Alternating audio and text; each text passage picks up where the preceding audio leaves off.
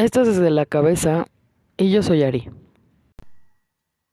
Conozco a alguien que siempre quiso ser piloto y su papá lo obligó a ser médico.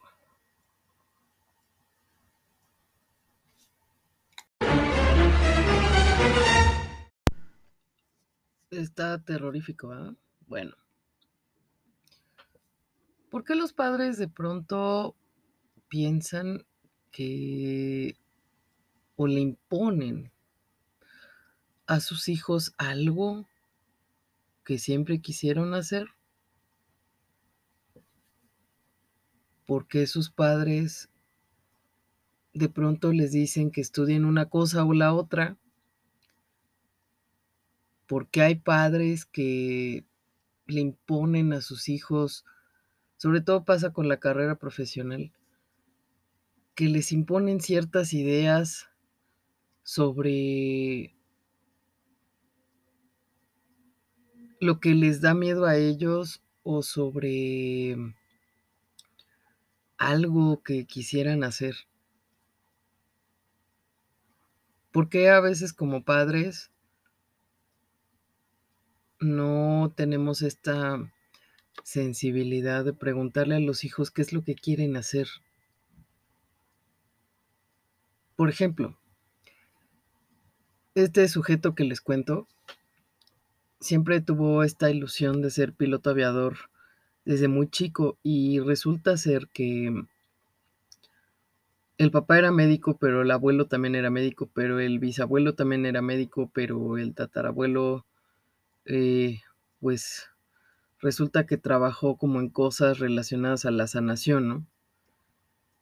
Y entonces se vino la cadena de médicos hasta que llegó a él.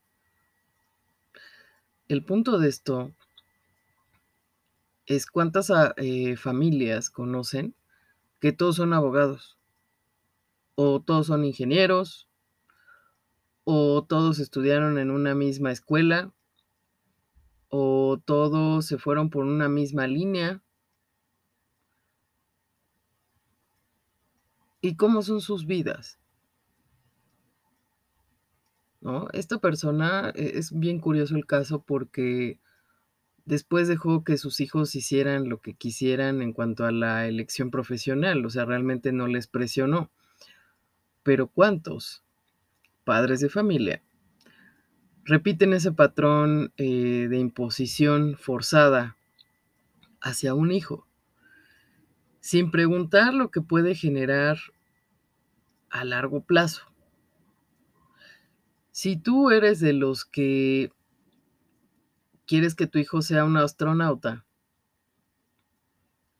O que sea cualquier otra cosa que a ti no se te dio, o que no lo pudiste hacer porque resulta que quizá te ganó la calentura, eh, o quizá tu mamá te embarazaste muy chica y querías estudiar cierta carrera y de pronto no pudiste, pero alientas a tu hija que estudie eso que tú quisiste estudiar.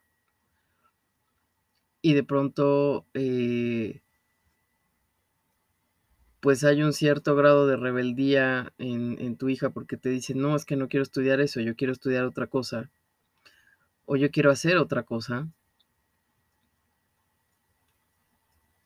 viene algo que se llama frustración. A veces los padres no se dan cuenta de cómo proyectan sus múltiples frustraciones en sus hijos es que yo quería ser astronauta y por eso mi hijo lo estoy llevando para que esté en la NASA. Lo exploto desde los cinco años de edad grabando comerciales porque yo siempre quise ser un artista frustrado o frustrada. Eh, lo meto a castings porque quiero eh, no solo ganar dinero con mi hijo, sino eh, quiero que mi hijo sea famoso porque yo siempre quise ser famoso. Sí, ahí tenemos el caso de muchas estrellas infantiles cuyas vidas se han arruinado y todo es porque los padres vieron a sus hijos con cara de signo de pesos eh, o precisamente porque los padres eran los que querían ser famosos, ¿no? Y entonces como en esa etapa de la vida, que es un niño y que no se puede defender y que le puedes insertar fácilmente ciertas creencias. Si no ha escuchado el episodio de las creencias, corra y escúchelo, claro, después de este. Pero el punto es hasta dónde eh, cosas que nosotros como padres no hacemos, hasta dónde se las imponemos a nuestros hijos. Pasaba mucho, sobre todo en años pasados, ¿no? Era como más fácil insertarle una creencia. No, mijito, es que tienes que ser médico porque los médicos ganan bien y son respetados. Es que tienes que ver el fútbol porque aquí toda esta familia ve fútbol. Y entonces para el niño el hecho de no ver el fútbol, aunque no le guste, es como sentirse rechazado o abandonado porque siente que su clan o su familia lo rechaza por no ser parte del sistema pambolero, ¿no? Eh, así conozco otra persona que le impuso el fútbol americano y el fútbol a sus dos hijos, ¿no? Y realmente, este, pues uno ve que por ser aceptados los chavos aceptan eh, ver cosas o, tener información sobre eso o sentarse los domingos a, ver deporte, ¿no? El punto es, yo creo que como padres eh, deberíamos tener como esta cuestión de preguntarnos qué es lo que quiere el chavito, ¿no? ¿Qué es lo que realmente le satisface a él como persona? Muchos de esos padres que le imponen cosas a sus hijos en realidad solo están viendo por ellos y sus deseos frustrados. Es que no me quiero frustrar más y quiero que mi hijo haga lo que yo no hice. Sí, güey, pero en lugar de que te pongas a pensar por qué no lo hiciste, por qué te ganó la calentura a los 15, en lugar de ponerte a estudiar una carrera, resulta que quieres proyectar tu frustración en tu hijo, ¿no? El cual no tiene absolutamente nada de culpa. Ahora, que si a tu hijo le gusta lo mismo que a ti, ah, bueno, ya es otro rollo, ¿no? También conocí un par de, de mujeres en la carrera que la hija estaba estudiando psicología y de pronto este, la, la mamá estaba eh, también estudiando la misma carrera. Pero ahí era una cuestión diferente, ¿no? Porque eh, las dos estudiaban juntas en diferentes grupos, pero realmente ahí la mamá eh, tomó esta cuestión de querer realizar algo que ella siempre quiso. Y estuvo bien padre porque cuando vino la graduación, pues las dos eran de la misma generación, que era la misma generación que la mía. Y al final, pues una satisfacción muy grande porque, sobre todo para la hija decía, bueno, pues mi mamá quiso estudiar y pues qué padre que aunque ya está grande, eh, pues tenga esta cuestión de querer hacer las cosas, ¿no? O sea, a lo mejor en su momento ella no pudo, pero no perdió esa ilusión de querer eh, realizar un sueño. Y el punto es, o sea, le imponemos a los hijos cosas que, que de pronto no pudimos realizar nosotros, pero no nos ponemos a pensar en qué era lo que nos impedía hacerlo. No, es que yo no pude, mejor que ellos estudien, es que yo no tuve oportunidades, mejor que ellos estudien, sí, pero también es que no nos arriesgamos a hacer las cosas como estas dos mujeres, sobre todo el caso de la mamá, no nos arriesgamos a hacer las cosas porque en lo social te dicen que hay tiempos para estudiar, porque te imponen que tienes que estudiar a los veintitantos y, acabar la carrera a los veintitantos y, si quieres echarte un posgrado tiene que ser antes de los treinta porque si no ya estás viejo. Señores, dejen de pensar en el tiempo.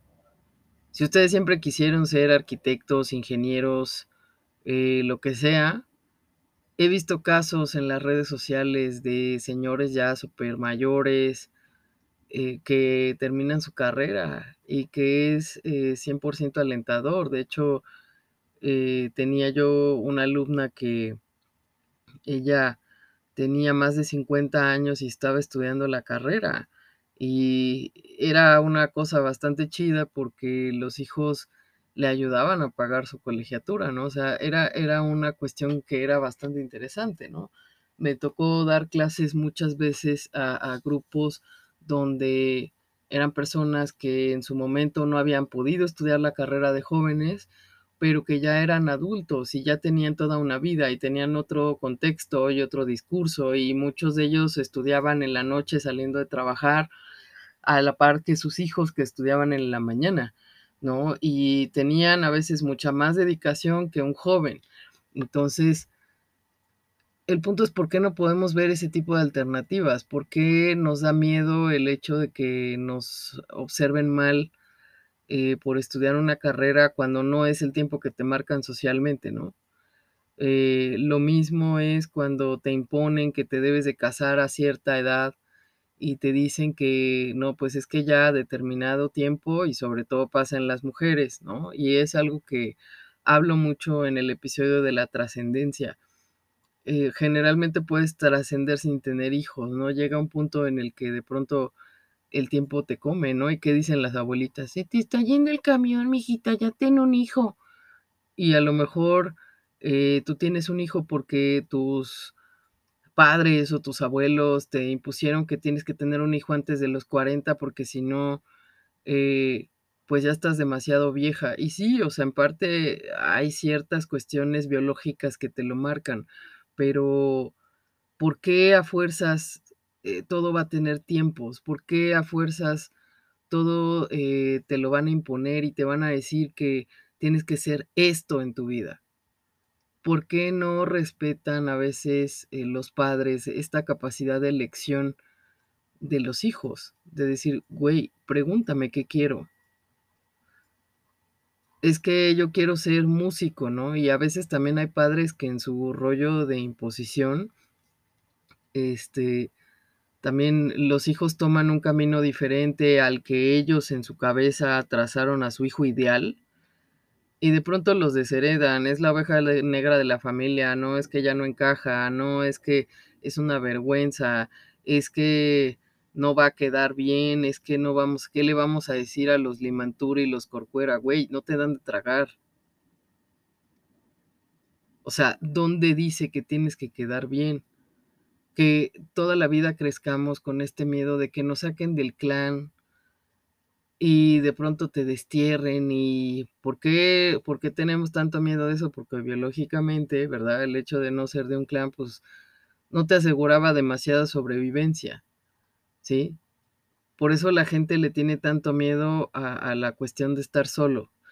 El punto de esto es que el hecho de que tú no estudies lo que tus papás quieren, digo, si me estás escuchando, y generalmente hay esta parte de rebeldía en los hijos, ¿por qué no te sientas a hablar con tus papás de, oye, ya me preguntaste qué quiero, ya me preguntaste qué me gusta? No. Se cree que tenemos que imponer ciertas creencias y ciertas eh, opiniones o cierta, eh, sobre todo en esta cuestión del estudio, porque hay que quedar bien socialmente. ¿Quedar bien con quién? O sea, vivimos y a veces desgastamos nuestra vida y nuestro tiempo en querer quedar bien con alguien. Y alguien que pues igual y le ayudas y ni siquiera te dice gracias. Alguien que nada más se la pasa criticándote en cuanto te volteas, ¿no? O sea, esta parte de, la cuestión social es como muy compleja. Pero si tú me estás escuchando y de pronto tienes un hijo que te dice que quiere ser músico, pues está bien, yo sé que te preocupa el hecho de que gane dinero, pero tú no sabes eh, si de pronto ese músico que es tu hijo, que lo dejas desarrollarse, eh, es un músico feliz. O sea, yo le preguntaría a todos esos padres que imponen cosas de ese tipo, si realmente quieres ver feliz a tus hijos, o si realmente el hecho de que no hagan lo que tú digas y los quieras controlar, o que no sean el hijo ideal, eh, realmente te saca demasiado de tus casillas o te hace perder el control sobre algo que quisiste hacer y que desgraciadamente por tus malas decisiones, porque no hay otra manera de llamarlo. Bueno, sí, sí hay otra manera de llamarlo, pero no lo voy a llamar como tal. O sea, por tus malas decisiones tú digas, bueno, es que, pues Juanito quiere ser músico, pero yo quiero que sea abogado. Sí, güey, pero no es lo que tú quieras, es lo que quiera el, el chamaco, ¿no? O solo me alcanza para pagarte. Bueno, pues buscamos la forma, damos la opción, pero estamos muy acostumbrados a, a mandar en todo. Y el punto de esto para ti como papá sería preguntarte, bueno, ¿en qué cosas estoy frustrado? Quise hacer una carrera y no pude. ¿Por qué no pude? A veces nos cuesta reconocer nuestras malas decisiones. A veces no tenemos las mismas oportunidades que todos. Pero no quiere decir que no las tengas más adelante, como el caso de, de, mi alumna, ¿no? que ya era grande, y de mis otros alumnos que terminaron sus carreras. ¿sí? O sea, no quiere decir que no lo puedas hacer. Donde dice que tienes eh, ciertos tiempos para hacer cosas y que después de los 20 ya no puedes estudiar una carrera eh, o que ya eres desechable, ¿no? Como esta estupidez que, que ponen muchas veces en las ofertas de trabajo. Si me están escuchando, neta se los digo, hay mucha gente muy valiosa con mucha experiencia que tiene arriba de los 35, 40 años ¿sí? Y que te da mucho más el ancho que un chavito que va saliendo de la universidad, que a lo mejor no los contratan porque temes que te quiten tu puesto, ¿no? Si temes que te quiten tu puesto, pues te aconsejo escuchar uno de los episodios más escuchados de este podcast que habla sobre el síndrome de Cronos. ¿Sí? Y vas a ver que todo está en tu cabecita. El punto de esto es ¿por qué eh, imponer ese tipo de cosas? Si tú eres un papá que siempre quiso ser em, psicólogo o que quiso hacer una carrera o que siempre quisiste eh, pues tocar un instrumento, pues nunca es tarde para poder hacerlo y aprender cosas. O sea, nos imponen demasiados tiempos porque tenemos que encajar socialmente, pero curiosamente el que no encaja es al que todo el mundo sigue el que es diferente. Es el que muchas veces eh, sana las heridas familiares, ¿no? Como lo hizo esta persona que les contaba ya al principio con sus hijos. O sea, él dejó que sus hijos los dejó que fueran, ¿no? Y cada uno agarró su carrera como quiso, hizo lo que quiso y realmente es una familia que hoy es una familia feliz, de alguna manera, ¿no? Y él dijo, bueno, pues yo no voy a ser igual que mi papá, entonces también está en uno el ver si esa creencia que te insertaron como papá realmente te ha servido en tu vida o te ha frustrado tres veces más y vives enojado. Y entonces, bueno, pues eso hay que trabajarlo, ¿no? Preguntémosle a nuestros hijos qué quieren. Y no está de más apoyar. ¿no? Si a lo mejor tu hijo es un prodigio de la música, y tú le cortas las alas, pues después vas a tener a un hijo Godínez eh, pues trabajando en una empresa porque pues no lo dejaste hacer música, ¿no? Y quizá te eche la culpa de sus traumas y de otras 20 cosas, ¿no? Nunca se sabe. Espero te sirva. Y ya casi para irme, quiero agradecerles el haberme acompañado durante estos primeros 100 episodios, que la verdad se dice bien fácil, ¿eh?